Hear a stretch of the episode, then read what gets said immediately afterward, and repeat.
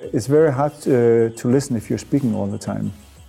So ich glaube, Good Leadership heißt, dass viele Fragen zu stellen und auch offen sein, die Antworten zu hören. Weil es gibt keinen Grund, eine Frage zu stellen, wenn wir das Antwort nicht hören wollen. Und Leadership fängt mit Hören an, aber nicht mit Sprechen.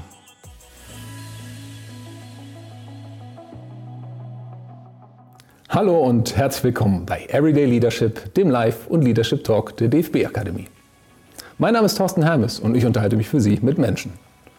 Und wir werden sprechen über das an der Spitze stehen, über Fokus, über Verantwortung. Wir sprechen über Führung. Und das werden wir auch mit unserem heutigen Gast tun. Und der ist Familienvater. Er ist Frühaufsteher. Er ist Börsenliebling.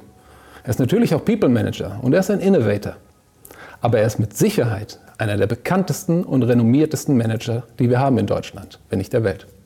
Um das mal ein bisschen zu illustrieren, habe ich mal die digitalen Geschichtsbücher durchblättert.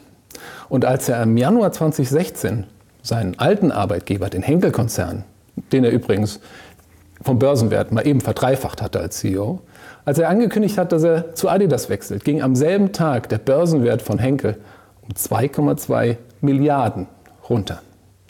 Auf der anderen Seite in Herzogenaurach hat man sich gefreut und die Shareholder haben den Börsenwert von Adidas um 1,9 Milliarden nach oben getrieben. Aber die Euphorie sollte weitergehen. Als er dann in Herzogenaurach angekommen war, ging in den ersten drei Jahren auch der Börsenwert um 24 Milliarden nach oben. Und das war wahrscheinlich mit einer der Gründe, warum das Manager-Magazin gesagt hat, das ist ein ganz besonderer und ihn im vergangenen Jahr zum Manager des Jahres gekürt hat. Aber auch im stürmischen Jahr 2020 beweist er, dass er das Schiff auf Kurs halten kann. Was wohl auch dazu führte, dass man ihm im Sommer den Vertrag für weitere fünf Jahre verlängerte und sich seine Führung in Herzogenaurach sichern möchte. Und in diesen fünf Jahren hat er vieles vor. Aus den acht Tonnen Plastik, die jedes Jahr in unseren Weltmeeren landen, möchte er was Neues machen. Etwas Brauchbares. Und er hat auch zum Ziel gesetzt, dass man bei Adidas bis 2024 100 Prozent des Polyesters recycelbar nutzen möchte. Das heißt, kein neues Plastik, nur recyceltes. Und wenn es nach ihm geht, dann werden Schuhe bei Adidas zukünftig auch ein zweites oder gar ein drittes Leben bekommen. Darüber werden wir später sprechen. Aber das wäre, glaube ich, eine sehr, sehr coole Sache. Liebe ZuhörerInnen, Sie merken, unser Mann hat vieles erreicht und hat auch noch vieles vor. Und deswegen bin ich wirklich sehr, sehr gespannt, was er uns aus seinem Leben als Chef, als Leader, als Mensch zu erzählen hat. Ich begrüße ganz herzlich den Chief Executive Officer von Adidas, Kaspar Rohrstedt. Herzlich willkommen. Vielen Dank. Oder ich muss eigentlich sagen, äh, äh, danke, dass wir hier sein dürfen, weil wir sind bei Ihnen hier zu Gast in Herzogenaurach. Ja, ihr seid hier bei World of Sport und übrigens sagen wir alle hier du, auf der Fußballplatz seid keine Sie und deshalb werden wir auch in diesem Gespräch du sagen. Kaspar, ich habe eben so ein paar Begrifflichkeiten benutzt, ein paar Rollen von dir aufgezählt. War da eine dabei, eine Rolle, wo du gesagt hast, ja, in der fühle ich mich am wohlsten? Ja, ich finde, als Familienmensch fühle ich mich wahrscheinlich am wohlsten. Das, darüber spreche ich normalerweise nicht so viel, aber das ist, ich glaube, am Ende das Wichtigste für viele Menschen, für mich auch. Aber natürlich auch als Mitspieler von Adidas. Äh, Adidas war immer mein Traumkonzern, immer mein Traumjob und hier äh, arbeiten zu dürfen, war für mich äh, der, ja, der Karrieretraum äh, schlicht hinweg. Wie hat man sich das vorzustellen? Jemand, der den ganzen Tag, eigentlich 24 Stunden ein Leader ist. Ich könnte mir nicht vorstellen, dass du nach Hause kommst und dein Leadership so mit den Schuhen an der Tür stehen hast. Lernt der Familienvater ab und zu was von dem DAX-Vorstand oder der DAX-Vorstand von dem Familienvater? Wie, wie spielt das zusammen? Nee, zu Hause bin ich fast wie jeder andere und okay. die Familie interessiert sich eigentlich nicht, ob ich DAX-Vorstand bin oder nicht. Häufig sehe ich die Familie unter der Woche nicht, aber was ich mir angewöhnt habe seit vielen, vielen Jahren, ist, dass ich telefoniere wahrscheinlich äh, fünf, sechs Mal mit meiner Frau jeden Tag. Mhm. Immer FaceTime in der Früh, wenn ich nicht zu Hause bin, gleichzeitig, äh, gleichzeitig mit meinen Kindern. Weil ich glaube, man muss sich den Zeit nehmen, weil es wird ihnen nicht gegeben. Mhm. Und wenn du es nicht selber einräumst, das, äh, das zu tun, was für dich wichtig ist, glaube ich, kriegst du die Balance nicht hin. So, ich spreche jeden Tag mit meinen Kindern, ich spreche jeden Tag mit meiner Frau. Äh, in der Früh, auch während dem Tag oder während der Meeting gehe ich halt raus. Und zwei Minuten ist ja auch Qualität. Wir beide haben uns ja schon äh, vor geraumer Zeit mal kennengelernt, und, aber nichtsdestotrotz habe ich mir natürlich auch nicht nehmen lassen, mich auf unser Gespräch heute vorzubereiten, so wie ich das bei jedem unserer Gäste tue. Und ich muss sagen, beim Durchschauen einiger Interviews war ich geradezu überwältigt, weil wie schnell und faktenbasiert du Fragen beantworten kannst. Und ich habe mich gefragt, wie macht ihr das eigentlich? Fakten interessieren mich halt äh, und das äh, treibt natürlich auch meine Entscheidungsfindung. Äh, und ich glaube, die Fakten jeden Tag sich zu erarbeiten, ist schon wichtig. Wir haben Momentan Vorstandssitzungen jede zweite Woche. In der Corona-Zeit war es ein bisschen mehr. Aber sich da wirklich reinzukneten, ist eine wichtige Sache und das ist auch Teil des Verantwortung, das Unternehmen nicht nur emotional zu kennen, aber auch sehr, sehr faktenbasiert zu kennen, ist, ist schon eine große Verantwortung. Wie nimmst du, weil du gerade die, die Besprechung mit deinen KollegInnen angesprochen hast, wie nimmst du diese Zeit in, in der sogenannten Corona-Zeit wahr? Ich frage deswegen, Günther Jauch hat mal im Interview bei uns erzählt, dass auch genau ihm dieses Menschliche, diese vielleicht irrelevanten erstmal äh, Gespräche, dass ihm die fehlen, dass die so eine Videokonferenz nach der anderen eigentlich sehr effizient ist, man auch Themen durchsprechen kann, aber es fehlt was. Wie nimmt ihr das in eurer Führungskriege wahr und wie gestaltet ihr diese Termine? Wir sind ja gewissermaßen gezwungen, das über Videos zu machen und deshalb äh, versuchen wir das wenn wir Termine aufsetzen, in kleine Schritte zu machen, ein oder zwei Stunden, dann machen wir Breaks, dann versuchen wir auch unsere Haltung reinzuspielen. Die Vorstandssitzungen laufen eher, ich würde sagen, transaktional ab. Da sind wir alle hier. Aber mit der Seite ist es auch so, dass äh, wir eigentlich mehr lacken jetzt als vorher, weil sonst kann man nicht nur vor der Bildschirm sitzen. Äh, und ähm, ich bin sehr der Meinung, was Günther Jauch auch gesagt haben, dass die transaktionale Abwicklung von äh, Austausch ist eine gefährliche Sache. Viele Firmen glauben, es ist super, dass wir machen können, wir sparen Geld, das ist effizienter. Aber der Menschlichkeit äh, geht verloren. Und ich glaube, es ist nicht gesund für Menschen, keine soziale Umfeld zu haben. Ich glaube, es ist ungesund, dass man nicht hier vorne draußen Fußball spielen kann. Und in der Kurzfristigkeit ist es vielleicht beeindruckend, dass man es machen kann. Aber ich glaube, die große Mehrheit von den Menschen wollen einen Arbeitsplatz haben, mit Kollegen, die sie mögen, wo sie jeden Tag reinkommen, wo die einen Kaffee trinken. Und die kleinen Sachen sind schon groß. Und jeden Tag in der Wohnung zu sitzen, in Adiletten und Trainingsanzug, was gut ist für uns, genau. ist langfristig nicht eine haltbare Lösung. Das heißt, ähm, wir können davon ausgehen, dass es eine ähnliche Ankündigung wie von Siemens, von Google oder von anderen in normalen Zeiten von Kaspar Oberstedt nicht geben wird, dass ihr sagt, bleibt alle zu Hause, macht, was ihr wollt? Wir müssen ihnen Freiheit geben, aber Freiheit heißt auch, dass, wir, dass man auch hier sich einfinden müssen, weil äh, Sport ist, ein Team, ist eine Teamaktivität und das kann sich nur hier abspielen. Äh, und für uns, wenn wir sagen, wir werden Freiheit haben, wir werden auch teilweise von zu Hause arbeiten, aber wir werden unsere Mitarbeiter sehr ermutigen, komm doch und sei ein Teil des Teams, spiel mit, äh, nimm die Witze mit, was wir erzählt werden, isst ein Pizza um 12 Uhr freitags oder der Currywurst mit Pommes. Diesen Mitgestaltung und Mitgefühl ist für uns wichtig. Wir sind ein gefühlsgeprägtes Unternehmen. Sport ist Gefühl. Sport ist Enttäuschung, Sport ist, äh, ist Sieg, Sport ist Erwartung.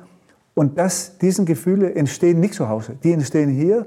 Und das ist, was anders, Adidas anders machen. Mhm. Dass die Leute kommen hier, weil die Sport vom ganzen Herz lieben und auch ausleben wollen. Und deshalb, äh, ich glaube, eine Aussage bleibt die nächsten zwei Jahre aus zu Hause, wird von uns nicht kommen, nur wenn wir gesundheitsmäßig dafür gezwungen sind. So habe ich es auch verstanden. Ne? Die Gesundheit steht natürlich an oberster Stelle und da wird auch hier, auch das kann ich aus eigener Erfahrung sagen, sehr groß darauf geachtet. Wenn du mir erlaubst, würde ich trotzdem gerne noch einmal bei dieser Geschichte bleiben, weil bei uns schauen sehr viele LeaderInnen zu, die genau jetzt vor dieser Frage stehen. Wie geht es weiter? Und ich habe viele getroffen, die sagen, wir wollen zurück ins Büro, wir müssen wieder irgendwie von zu Hause. Dann kommt man ins Büro, dann spricht man mit den KollegInnen und die sagen, ah, aber es ist so eine weite Anreise und es geht ja auch von zu Hause. Zu Hause bin ich produktiver. Ich habe ja auch vielleicht noch Menschen zu Hause, um die ich mich kümmern muss. Also ich will sagen, es gibt aus Effizienzgründen viele Gründe, die vielleicht auch dafür sprechen würden, sich irgendwie nur noch online zu treffen. Was würdest du diesen Menschen sagen oder wie, was wirst du ihnen sagen, warum es sich trotzdem lohnt zu kommen? Das ist interessant. Ich bin ja normalerweise als sehr effizienzgetriebener Manager gekennzeichnet. Und ich repräsentiere jetzt die andere Haltung. Ich glaube, Ideen entstehen gemeinsam mit Menschen und entstehen nicht in Einsam Einsamkeit. Mhm. Punkt eins. Ich glaube auch nicht, dass es gesund jeden Tag sich alleine in eine digitale Welt sich zu bewegen, ohne äh, Rat und Mitgefühl äh, von anderen Menschen zu bekommen. Und kurzfristig ist der Effizienz vielleicht größer. Ich glaube, mittelfristig ist ein sehr gefährlicher Weg, dass wir gehen. Das Mensch ist nicht geboren, zu Hause zu sitzen. Wenn es so gewesen wäre, wären wir nie in die Uni gegangen, wenn wir alle zu Hause äh, gesessen. Und was man sehen kann, und jetzt bin ich bei den Unis, der Fernunterricht, wie vor Corona, hat ein deutlich niedriger wie heißt es, Erfolgsquote. Das heißt, dass die Leute, die ein Fernstudium machen und versuchen, ein Studium abzuschließen, relativ zum Gesamtmenge ist, ist der Abschlussquote enorm gering, weil das anstrengend ist, dass es stressig ist, zu Hause zu sitzen. So, ähm, man kann unterschiedliche Meinungen haben. Ich habe eine sehr deutliche hier und das geht vielleicht gegen Effizienz, aber ich glaube, langfristig für Kreativität, weil Kreativität entsteht ja, wenn wir miteinander sprechen und gute Ideen bekommen. Also, Herr Jauch, ich weiß, Sie schauen uns ja ab und zu auch noch zu. Kaspar Rohrstedt, Günther Jauch, ich glaube, Bildung kann man nicht downloaden, haben Sie damals gesagt. Ich glaube, Sie sind da ähnlicher Meinung. Sehr schön. Kaspar, für die, die es vielleicht nicht wissen, ähm, du hast ja auch mal in der Jugendnationalmannschaft des Handballs in Dänemark gespielt. Und ähm, du hast mir auch erzählt, dass du dir, wir haben damals in, in, in Frankfurt mal drüber gesprochen, äh, dass du dir einiges für dein Leadership abschauen können. Du hast über deinen Trainer erzählt. Lass uns doch vielleicht mal teilhaben, wenn du dich erinnerst. Was waren das für Situationen, wo dein Trainer damals was gesagt, was getan hat, ein Vorbild für dich war, was dich heute in deinem Leadership noch beeinflusst? Ich glaube, als, als Teamspieler, ob das in Jugend ist, Fußball oder Handball oder was auch immer, lernt man, das gibt mehr als sieben Spieler auf dem Platz in Handball. Es gibt auch einen Bank. Oder, und man kann nicht das ganze Spiel spielen und, und man muss auch damit leben, ab und zu ausgetauscht zu, zu werden. Und, und die rotiert oft, oder? Und rotiert und das ist so. Und, und das ist, muss nicht als große Enttäuschung sein. Das muss man akzeptieren, wenn man Teil vom Team ist. Ich glaube, das ist ein sehr, sehr gewichtiger, äh, ein wichtiger Lernfaktor. Zweitens ist, man spielt nicht alleine. Man spielt sieben Leute auf der Platz. Man versucht alles alleine zu machen und dann scheitert man. Das, da finde find ich, gute Trainer äh, setzen ja die Taktik für ein neues Spiel immer neu auf und da muss man sich einfinden. Das heißt, also man muss sich als Spieler einfinden können und trotzdem daran glauben, dass was der Trainer sagt am Ende der richtige ist. Und häufig ist es ja so. Das heißt, an anderen Rat zu hören und auch sich mit ein, einfinden und, und dann auch äh, von anderen lernen und sehen, es gibt anderen im Team, die eigentlich was besser kann als du. Und das mit äh, Demut zu se sehen, statt Neid. Und ich glaube, im Sport, die, die wirklich gut sind, die sind die mit Demut und Appetit besser zu werden, aber ohne Neid. Und das lernt man schon vom Sport. Wow. Ich lerne gerade viel über dich und deine Einstellung, das finde ich sehr schön. Ähm, Gab es trotzdem, ich will noch mal auf den Trainer, weil es mir auch um das Leadership geht. Gab es einen, vielleicht eine, wenn du mir den Namen verraten merkst, wo du sagst, den fand ich schon besonders beeindruckend. Wie hieß der? Ich glaube, das war, als ich 16 war, hieß Benny. Benny. Benny ja, weil der hat uns einen, einen größeren Biss gegeben. Also der, Was hat der anders gemacht? Der hat halt die Aggressivität im positiven Sinne bei uns äh, rausgegraben. Dass wir sind nicht nur hier um Spaß zu haben, wir sind hier zum Gewinnen. Und wir waren gut und wir waren ein sehr gutes Team und da haben wir auch sehr viel gewonnen. Aber der hat gesagt, das könnt ihr viel besser machen. Und diesen also kritische, konstruktive Umgang mit den anderen, und der Balance nicht nur Spaß zu haben, aber auch wirklich gewinnen zu wollen. Und das hat uns, uns das hat er uns mehr beigebracht, dass wir waren willens, ein harter Weg zu gehen, um zu gewinnen als die anderen. Und das war wahrscheinlich der Weg von, von Bub als junger Mensch und ein Weg, dass äh, wir waren wirklich bereit, harter zu trainieren. Ich frage deswegen so genau nach. Wir, mir hat kürzlich ähm, ein Trainer erzählt, wie sehr er die, die guten alten Zeiten vermisst er hat konkret gesagt, äh, ich nenne natürlich keinen Namen, aber früher sei er so zu seinen Spielern gegangen, hat gesagt, hey, jetzt mal ein Matchplan, du machst das, du machst das und dann wäre vielleicht eine Nachfrage gekommen, aber da war das klar. Dann kam das Spiel, man hat gewonnen oder verloren, dann hätte es beim nächsten Mal geklappt. Heute müsste man jedem Spieler alles hoch und runter erklären, sich rechtfertigen und trotzdem fühlt der ein oder andere Spieler sich am Ende noch benachteiligt, nicht gesehen und ist sauer auf den Trainer. Deswegen frage ich mich gerade von Benny zu heute, von vielleicht von Henkel zu Adidas. Du hast ja auch schon sehr, sehr viel Erfahrung. Wie hat sich Führung aus deiner Sicht im Business verändert und worauf kommt es heute an, wenn man Menschen für ein gemeinsames Ziel gewinnen möchte? Ich glaube, der Mensch ist insgesamt äh, individualistischer geworden äh, und äh, tut sich schwer, in ein gemeinsam reinzufügen. Und deshalb ist ein Purpose haben ist wichtig. Aber die Menschen ihre Rolle zu erklären und warum es wichtig ist, insgesamt das, für, das zu leisten, was für das Unternehmen gut ist.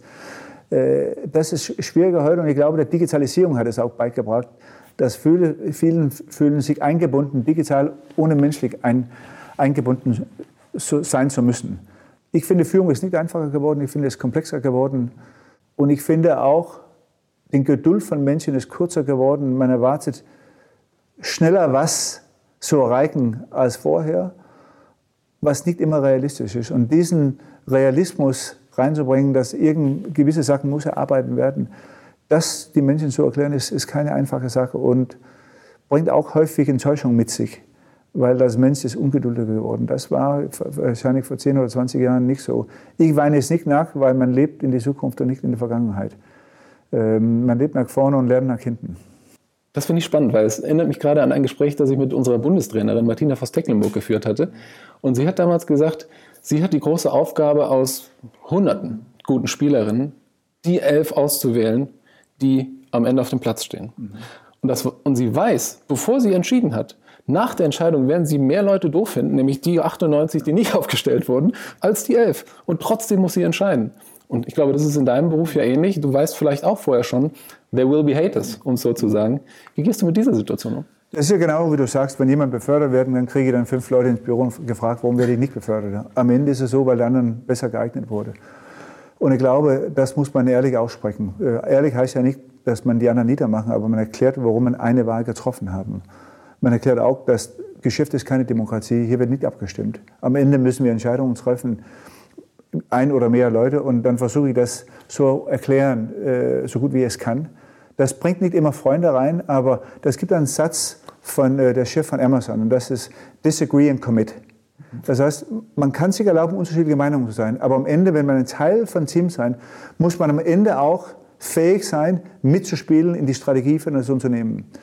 Und manche äh, schaffen es und es gibt auch Leute, die schaffen es nicht. Und dann glaube ich, da muss man auch den Mut haben zu sagen, wenn du nicht bereit bist, das zu akzeptieren, wenn du nicht bereit bist, dich auf der Bank zu setzen, weil jemand anderen spielt, dann am Ende wirst du auch nicht auf der Bank sitzen. Und das ist keine Drohung, das ist halt die Regeln, die uns alle, für uns alle gelten. Und so ist es. Mhm. Und äh, Transparenz und Ehrlichkeit, finde ich, ist wichtig in diesem Gespräch. Und statt Versprechungen zu machen, die man nicht anhalten kann. Mhm. Du hast eben gesagt, du bist ein sehr an Fakten interessierter Mensch. Deswegen würde mich jetzt mal interessieren, wie wählt ein Kaspar Rohrstedt die Menschen aus, mit denen man sagen kann, let's agree to disagree, but move on. Wie findest du raus, die oder der, die möchte ich in meinem Team haben? Gibt es da auch einen Plan, den du durchgehst? Du brauchst keine geheimen Fragen zu erklären, aber wie, wie, wie wählst du aus? Ich versuche schon Menschen auszusuchen, die ein komplementäres Wissen haben, was ich beibringen, weil sonst gibt ja keinen Grund. Also wenn ich drei Kasper habe, habe ich ja drei Kasper, dann werden wir uns ständig streiten oder entweder oder vielleicht ständig einig sein. Äh, ich bin sehr klar, wo ich nicht gut bin und da versuche ich Menschen reinzuholen und die auch den Platz zu geben. So, das heißt, in, ich habe nie einen Schuh kreiert. Ich kann keine Shooter sein. Deshalb mische ich mich auch nicht da rein. Da versuche ich Menschen da zu finden, die da gut sind. Weil am Ende, genau auf dem Fußballplatz oder Handballplatz, das Entscheidende ist, dass ein Tor gemacht wird.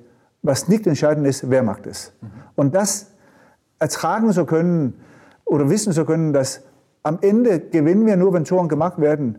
Das ist primär. Sekundär ist, wer die Tore machen. Und diesen, diesen Einstellungen versuche ich natürlich mitzufinden. Bekomme ich große Egoisten oder bekomme ich Mitspielern, die auch akzeptieren können, dass es gibt andere Leute im Team, die bessere Meinung haben. Nicht immer, aber ab und zu.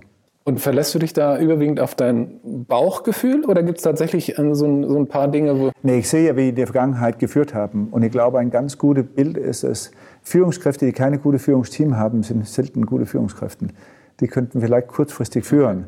Aber es ist schon wichtig, dass gute Managers haben fast immer sehr gute Leute um sich herum, weil so gewinnen sie. Und dann versuche ich zu sehen, haben sie gute Leute, wie lange sind sie da geblieben, wie kommen sie mit anderen zurecht.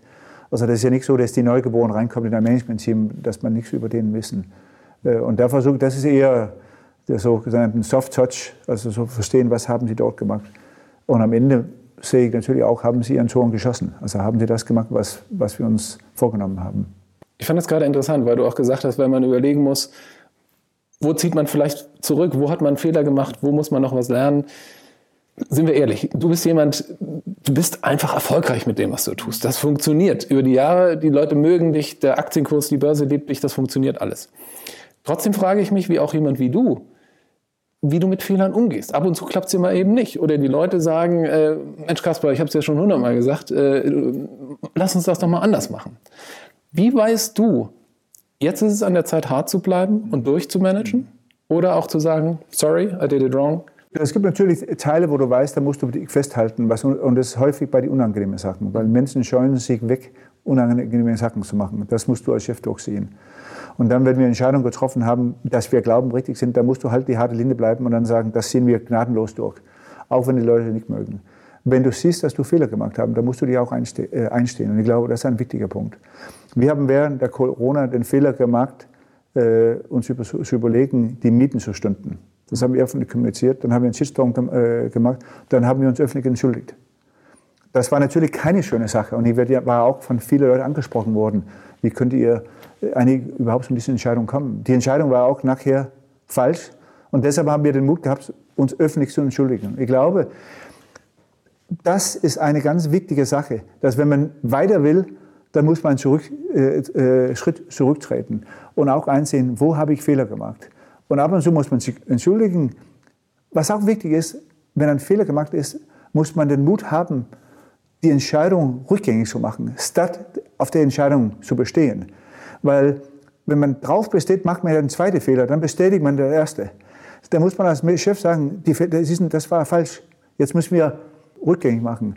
Am Ende, glaube ich, in viele Fälle bekommt man auch Anerkennung, wenn man Fehler zusteht und äh, man bekommt, äh, ich würde sagen, große Kritik, wenn man Fehler nicht einsehen kann oder einsehen wollen. An dem Tag, als das, was du gerade angesprochen hast, äh, in die Presse ging und auch viele sich öffentlicher sogar gegen die tolle Company R, die das äh, ausgesprochen haben. Du hast natürlich die Rolle des DAX-Vorstands und unternimmst auch was, stellst sich auch vor deine äh, Kolleginnen. Aber als du dann abends nach Hause gekommen bist und tatsächlich den DAX-Vorstand abgelegt hast, was macht sowas mit dir, wenn du merkst, in der Öffentlichkeit ist man mit dem, was du getan hast, nicht einverstanden. Wie fühlt sich das für dich an? Erst muss ich sagen, äh, wir haben während dieser Zeit äh, eine enorm schwere Zeit für Adidas gehabt. Wir haben zum Höchstpunkt haben wir fast 80 Prozent von unseren Läden global waren zu. Das heißt, wir haben null, also auf einen Tag auf den nächsten haben wir keinen Umsatz gemacht. Mein erster Gedanke geht damit, äh, wie behalte ich oder wie beschütze ich die Arbeitsplätze des Unternehmens. Mhm. Und in diesem Sinne war die Entscheidung natürlich auch getroffen. Das war ja nicht getroffen, um böse zu sein. Das war, wie kann ich die 60.000 Arbeitsplätze äh, beschützen? Und bis jetzt haben wir keinen einzigen Mitarbeiter entlassen während Corona, als eine von den wenigen DAX-Unternehmen. Nee, das geht mir natürlich äh, persönlich an. Ich, ich wurde da äh, extrem kritisiert. Die Fußballspieler werden es auch äh, kennen. Und dann äh, muss man schon trennen, werde ich jetzt kritisiert als Vater von meinen vier Kindern oder werde ich kritisiert als DAX-Vorstand? Und dann werde ich natürlich als DAX-Vorstand kritisiert. Die Trennung ist nicht, nicht immer einfach. Und äh, äh, eine gewisse Kritik muss man sich aushalten, weil wenn man nur populistisch reagiert, dann wird jede Entscheidung ja dann von der Presse dann beurteilt und dann muss man nachher immer korrigieren, was die Presse nicht mögen. Die Presse hat ja keine langfristige Haftung gegenüber das Unternehmen, das habe ich. Das heißt, ich kann ja nicht nur sagen, mögen die Presse meine Entscheidung jetzt und wenn nicht, dann ändere ich das morgen und dann übermorgen mögen die das anderen nicht, dann ändere ich es wieder. So eine gewisse Standhaftigkeit musst du haben. Wenn du dann feststellst, nach ein paar Tagen, die Entscheidung war falsch, dann musst du es halt korrigieren. Aber als Mensch ist es natürlich nicht schön. Ich hab, überlege gerade, wie ich mit diesen Situationen umgehe. Ähm, Gibt es irgendein Ritual oder irgendwas, was du tust? Also wie gesagt, zum Glück hast du ja solche Situationen in deiner Karriere wenig erlebt. Aber wenn es dir irgendwie schlecht geht und du dich ärgerst, vielleicht sogar ein bisschen traurig bist, gibt es dann was, was du tust oder jemand, den du anrufst, jemand, der dir in diesen Situationen zur Seite steht? Erst muss ich sagen, dass man muss eine sehr abgewogene Verhältnisse in der Presse haben. Mhm. Das wird man nach oben gejubelt und da ist man nicht so gut und man wird nach oben geschubst und dann ist man auch nicht so schlecht. Ich glaube, das ist eine sehr wichtige Sache zu haben, zu wissen. Und dann spreche ich es ab und zu mit, äh, mit anderen Vorständen der DAX. Als mein Vater gelebt habe, habe ich immer das mit ihnen abgesprochen. Ich tue es selten mit meiner Frau, nicht, dass sie nicht klug ist, die hat eine bessere Noten als ich und auch eine bessere Ausbildung. Aber ich habe eigentlich keine Lust, das meine ganze Arbeitsleben nach Hause zu schicken oder äh, mitzunehmen. Und da versuche ich eigentlich mich auf die Familie zu konzentrieren, äh, über Sachen zu sprechen, dass, ich, dass mir große Freude mache. So, das heißt, dass selten weder gut oder, oder schlecht nehme ich mit zu Hause. Da muss viel passieren, bevor ich eigentlich äh, die Sachen tue. Ich möchte es gerne getrennt halten. Ich möchte gerne ein getrenntes Leben haben. Weil für mich ist Arbeit Arbeit und Leben ist Leben. Oder Familie ist Familie. Natürlich gibt es einen großen Overlap. Aber meine zwölfjährige Bub, den interessiert er erst überhaupt keine Sekunde. Die Schuhe schon, aber die Ergebnisse doch keine Sekunde. Der möchte James Bond sehen, der muss Fußball spielen. Äh, ob, ob wir was machen oder nicht machen, das interessiert ihn gar nicht. Und soll ihn auch nicht interessieren. Wir haben am Anfang vereinbart, ich darf dich alles fragen und du darfst sagen, wenn ich äh, Dinge frage, oder die du nicht beantworten möchtest. Aber weil du gerade auch deinen Vater angesprochen hast. Ähm, Bent ist, ich darf das sagen, 2017 ähm, verschieden in einem Jahr, in dem du neu bei Adidas warst. Mhm. Deshalb, ich glaube, das muss man sich auch mal überlegen. Du hast den Druck, in Anführungszeichen einen Konzern zu führen. Du bist in der Lage, diesen Konzern beim Wachsen zu halten. Und parallel gibt es wie bei jedem Menschen natürlich in deinem Fall wirklich auch harte Leben im Privatleben, die man irgendwie handeln muss. Du hast uns erklärt, wie du es mit deiner Familie machst. Aber wie war das damals? Wie haben deine Eltern, du hast auch zwei mhm. Brüder, richtig? Mhm Ähm, wie war das bei euch zu Hause? Habt ihr da auch getrennt? Das ist Business und wenn wir zu Hause sind, dann sind wir Familie. Wie war das? Nee, das war anders. Ich habe eine extrem enge Familienverhältnis gehabt. Mein Vater war Professor, war, äh, hat über, äh, in viele Länder unterrichtet, in Deutschland, in Indien, Amerika. Und da haben wir unheimlich viel über Politik, über Wirtschaft gesprochen. Äh, das war eigentlich ein sehr intellektuelles äh, Aufbringen. Auch eine, der also nicht immer einfach war. Also wenn ich ihn gefragt habe, ich kann ein Beispiel geben und sagen, ich bin mit meiner, meiner Hausaufgabe nicht ganz zufrieden, kannst du mir helfen? Dann hat er gesagt, wenn du zufrieden bist, helfe ich dich, aber bis dahin musst du mehr arbeiten. Und ich habe eigentlich solche äh, Lernsätze von ihm sehr positiv genommen. So, das war eine, eine, eine sehr lerngetriebene und, äh, Familie und auch eine sehr offene. Wir wurden alleine in Amerika verschickt mit 13 Jahren alt. Das muss man sich vorstellen. Damals konnten viele nicht in Gespräch. Meine, meine Eltern wollten nach Afghanistan umziehen. Die haben in Indien und China gewohnt. So, das war eine Familie, wo wir gewöhnt waren, extrem nach außen uns zu, zu orientieren, aber auch uns intellektuell zu werden. Ich danke dir sehr, dass du uns auch diese Einblicke äh, gibst. Ich möchte zurück. Ähm, ich habe eben gesagt, die, die Zeiten, ich habe den Trainer beschrieben, äh, wie sich die Trainerzeiten geändert haben. Wenn wir vielleicht über den Wandel bei Unternehmensführung vielleicht mal nochmal sprechen wollen. Ich bin jetzt mal schwarz-weiß. Gefühlt hat man als Unternehmenslenkerin früher ein Ziel gehabt. Und das war Wachstum. Mhm. Wenn das funktioniert hat, war erstmal alles cool. Jetzt könnte man sagen, auch heute gilt natürlich, make your numbers ist natürlich kein schlechter Rat. Ähm, trotzdem glaube ich, dass auf dem Weg dorthin eine Menge Stakeholder ihre Bedürfnisse anmelden, gesehen werden wollen und die auch zu berücksichtigen gilt. Sagt man als Chef links, dann schreien die rechts. Sagt man rechts, dann beschweren sich die links. Will sagen, wie findest du dich in einer Welt, in der man ja eigentlich nichts, wir haben es eben bei Martina ja schon angesprochen, eigentlich kein, kein, kein richtiges mehr finden kann? Wie findest du dein persönliches Recht, wenn du Entscheidungen triffst? Der Weg ist deutlich komplexer geworden, weil es gibt mehr Stakeholders, wie du sagst. Und ich glaube, sich, äh, wenn man langfristige Strategien entwerfen, dass man sich wirklich Gedanken machen und auch bei unterschiedlichen Stakeholders das ansprechen. Heißt nicht, dass man zustimmen, mhm. aber das, das ansprechen. Äh, ob das äh, Supervisory Board ist oder Shareholders oder NGOs, dass man weiß, wenn ich die Entscheidung jetzt treffe, mit was muss ich jetzt erwarten, dass man nicht überrascht wird über Reaktionen. Mhm. Und dann kann man die Reaktionen dann einstufen. Und wenn man, wenn man dann eine, eine Strategie entworfen haben, dass man es knallhart durchzieht. Und dann auch mit der Kritik leben, dass über eine gewisse Zeit auch, ich würde schwindeln, weil es akzeptiert wird, dass man eine strategische Entscheidung treffen. Und strategische Entscheidungen zu treffen heißt ja nicht, dass alle applaudiert. Das heißt, dass man Klarheit über den Weg des Unternehmens entscheiden und kommunizieren. Und dazu kann man innen wie nach außen auch erklären, warum wir das tun, was wir tun. Ich finde das spannend, weil mir ist gerade aufgefallen, wir haben ja, du bist ja nicht der erste Däne, der bei uns zu Gast ist. Wir hatten auch Margrethe Fester ja äh, bei uns zu Gast. Und sie hat damals im Interview mal gesagt, äh, als ich sie gefragt hätte, sie hatte doch ein paar Länder in Europa, die sie irgendwie unter, auf einen Weg kriegen muss. Sie sagte, Thorsten, it's a dream that we collaborate all together. Sie muss Entscheidungen treffen und die Leute müssen sie einfach nehmen oder nicht. Und das erinnert mich so ein bisschen daran, was du auch gerade sagst. Ne? Das ist ja so, dass jeder muss es nicht unter, also mögen, immer aber disagree and commit. Und irgendwann bist du Teil des Unternehmens oder Familie, äh, des Adidas-Familie, und da muss man dann mitsehen. Ich, ich, bin, ich bin ja auch nicht alle Entscheidungen einverstanden. Es gibt ja Entscheidungen, wo ich sage, ich hätte es wahrscheinlich anders äh, also die Entscheidung getroffen. Aber ich bin ja nicht zuständig für jede Entscheidung in das Unternehmen. Und es ist, glaube ich, wichtig, dass einer oder eine die Entscheidung einfach trifft. In Ihnen ist es wichtig, dass Entscheidungen getroffen werden und Klarheit beschaffen.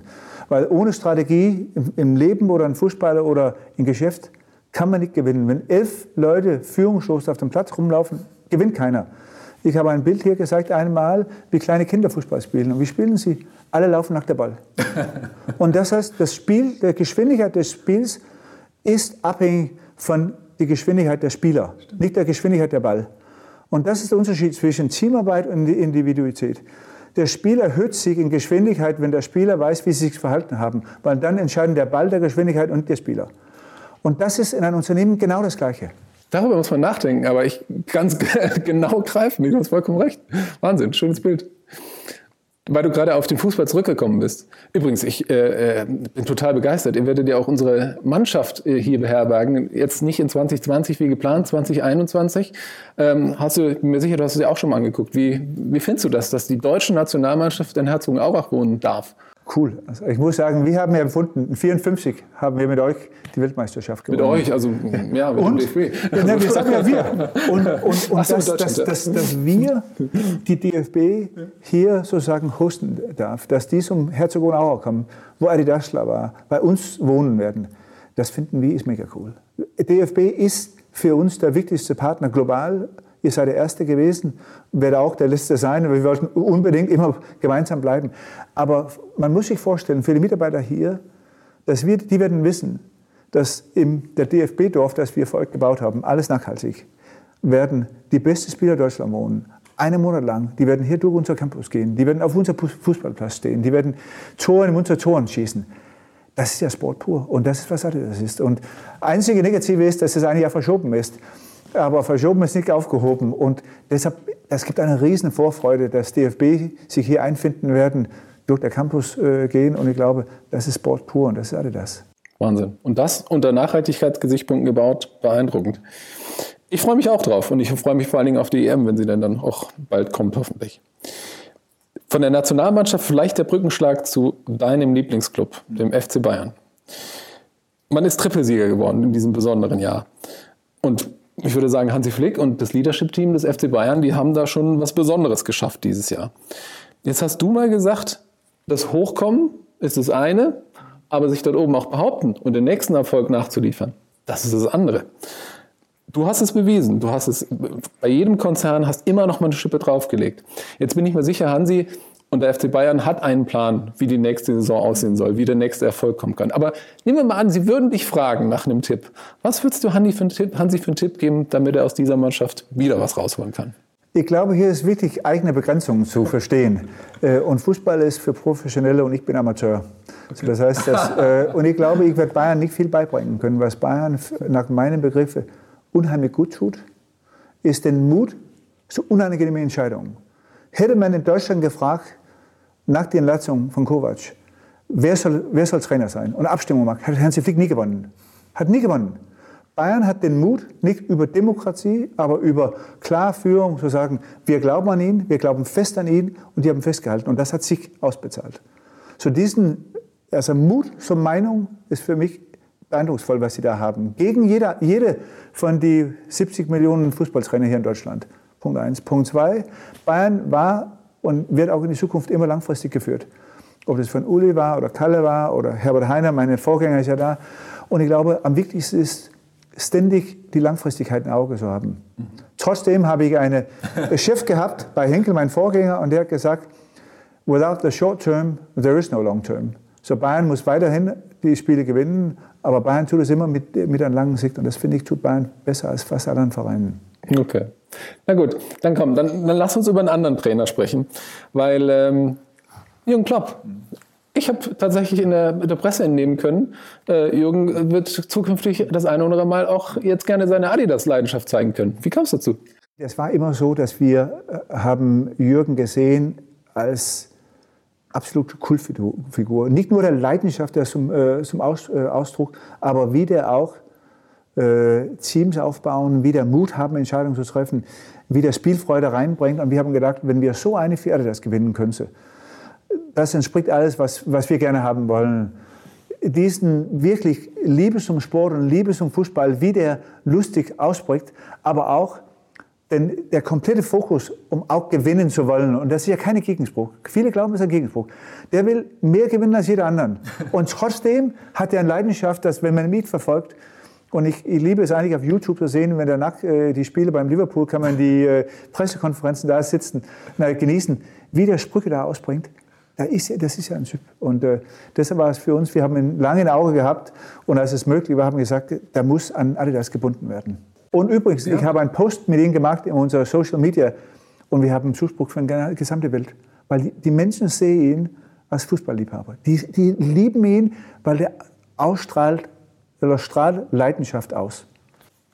Genau das, was du eigentlich eben über Adidas auch gesagt hast. Insofern, das klingt mir nach einem sehr guten Fit. Was Jürgen Löw auch gemacht hat im letzten Spiel gegen der Schweiz mit 1-1. Wenn man die Leidenschaft sieht, die Ärger in seine Körpersprache, das ist auch Leidenschaft. Auch beim, also beim Rückschläge.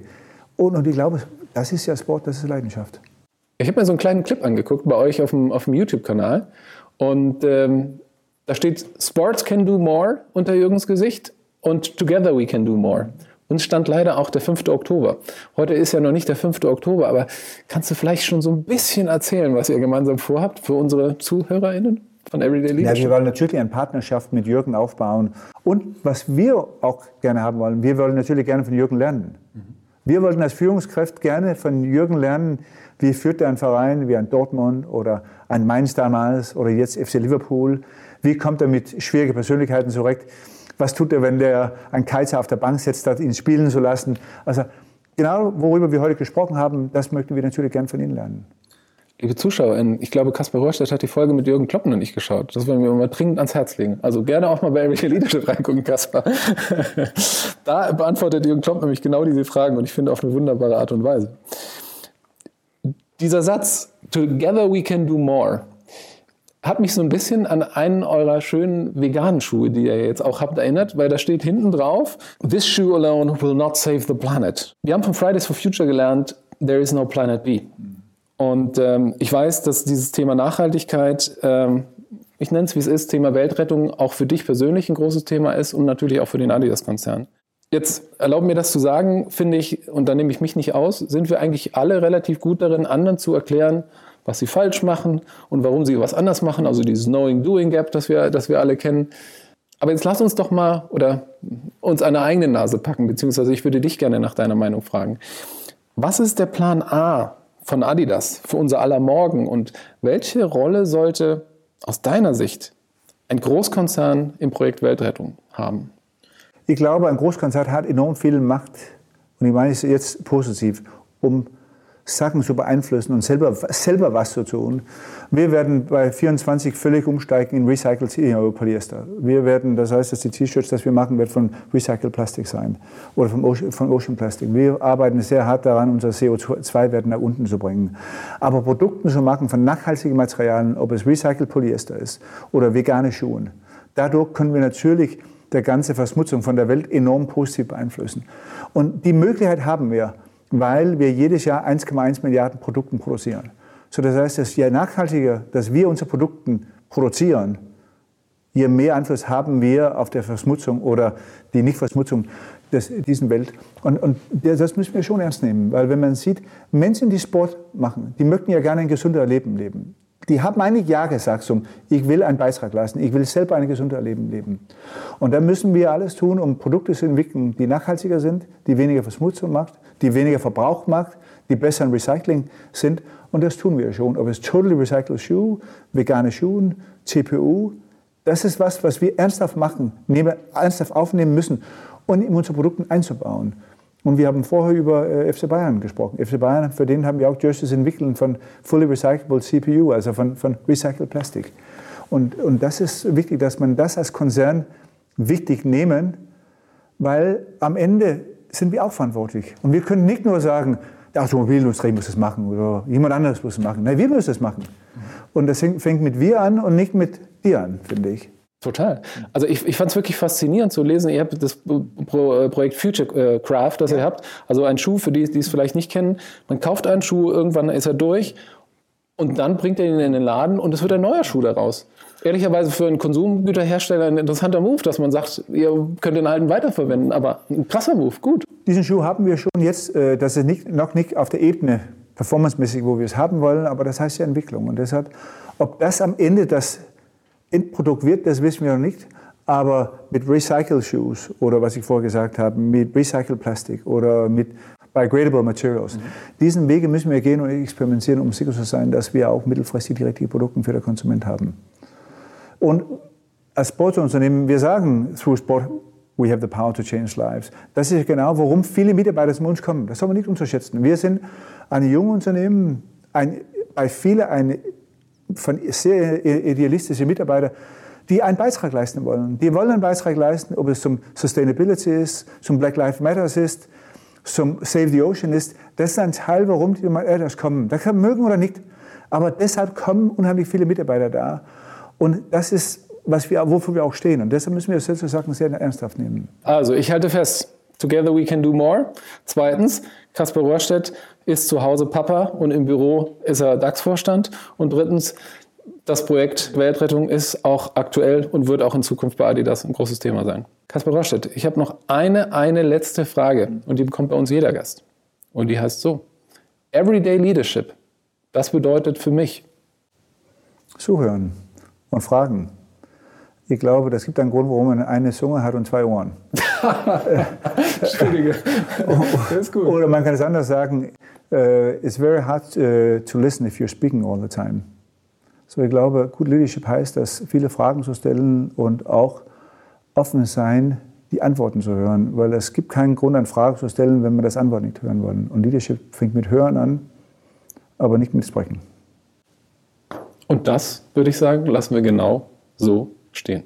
Vielen Dank. Danke, Kasper. Ja, liebe ZuschauerInnen, ich muss sagen, mir hat das Zuhören heute richtig Spaß gemacht mit Kasper. Ich hoffe Ihnen auch. Und ich würde sagen, mit dem Motto Together we can do more entlasse ich Sie in einen hoffentlich schönen Tag und bedanke mich recht herzlich fürs Zuschauen oder Zuhören.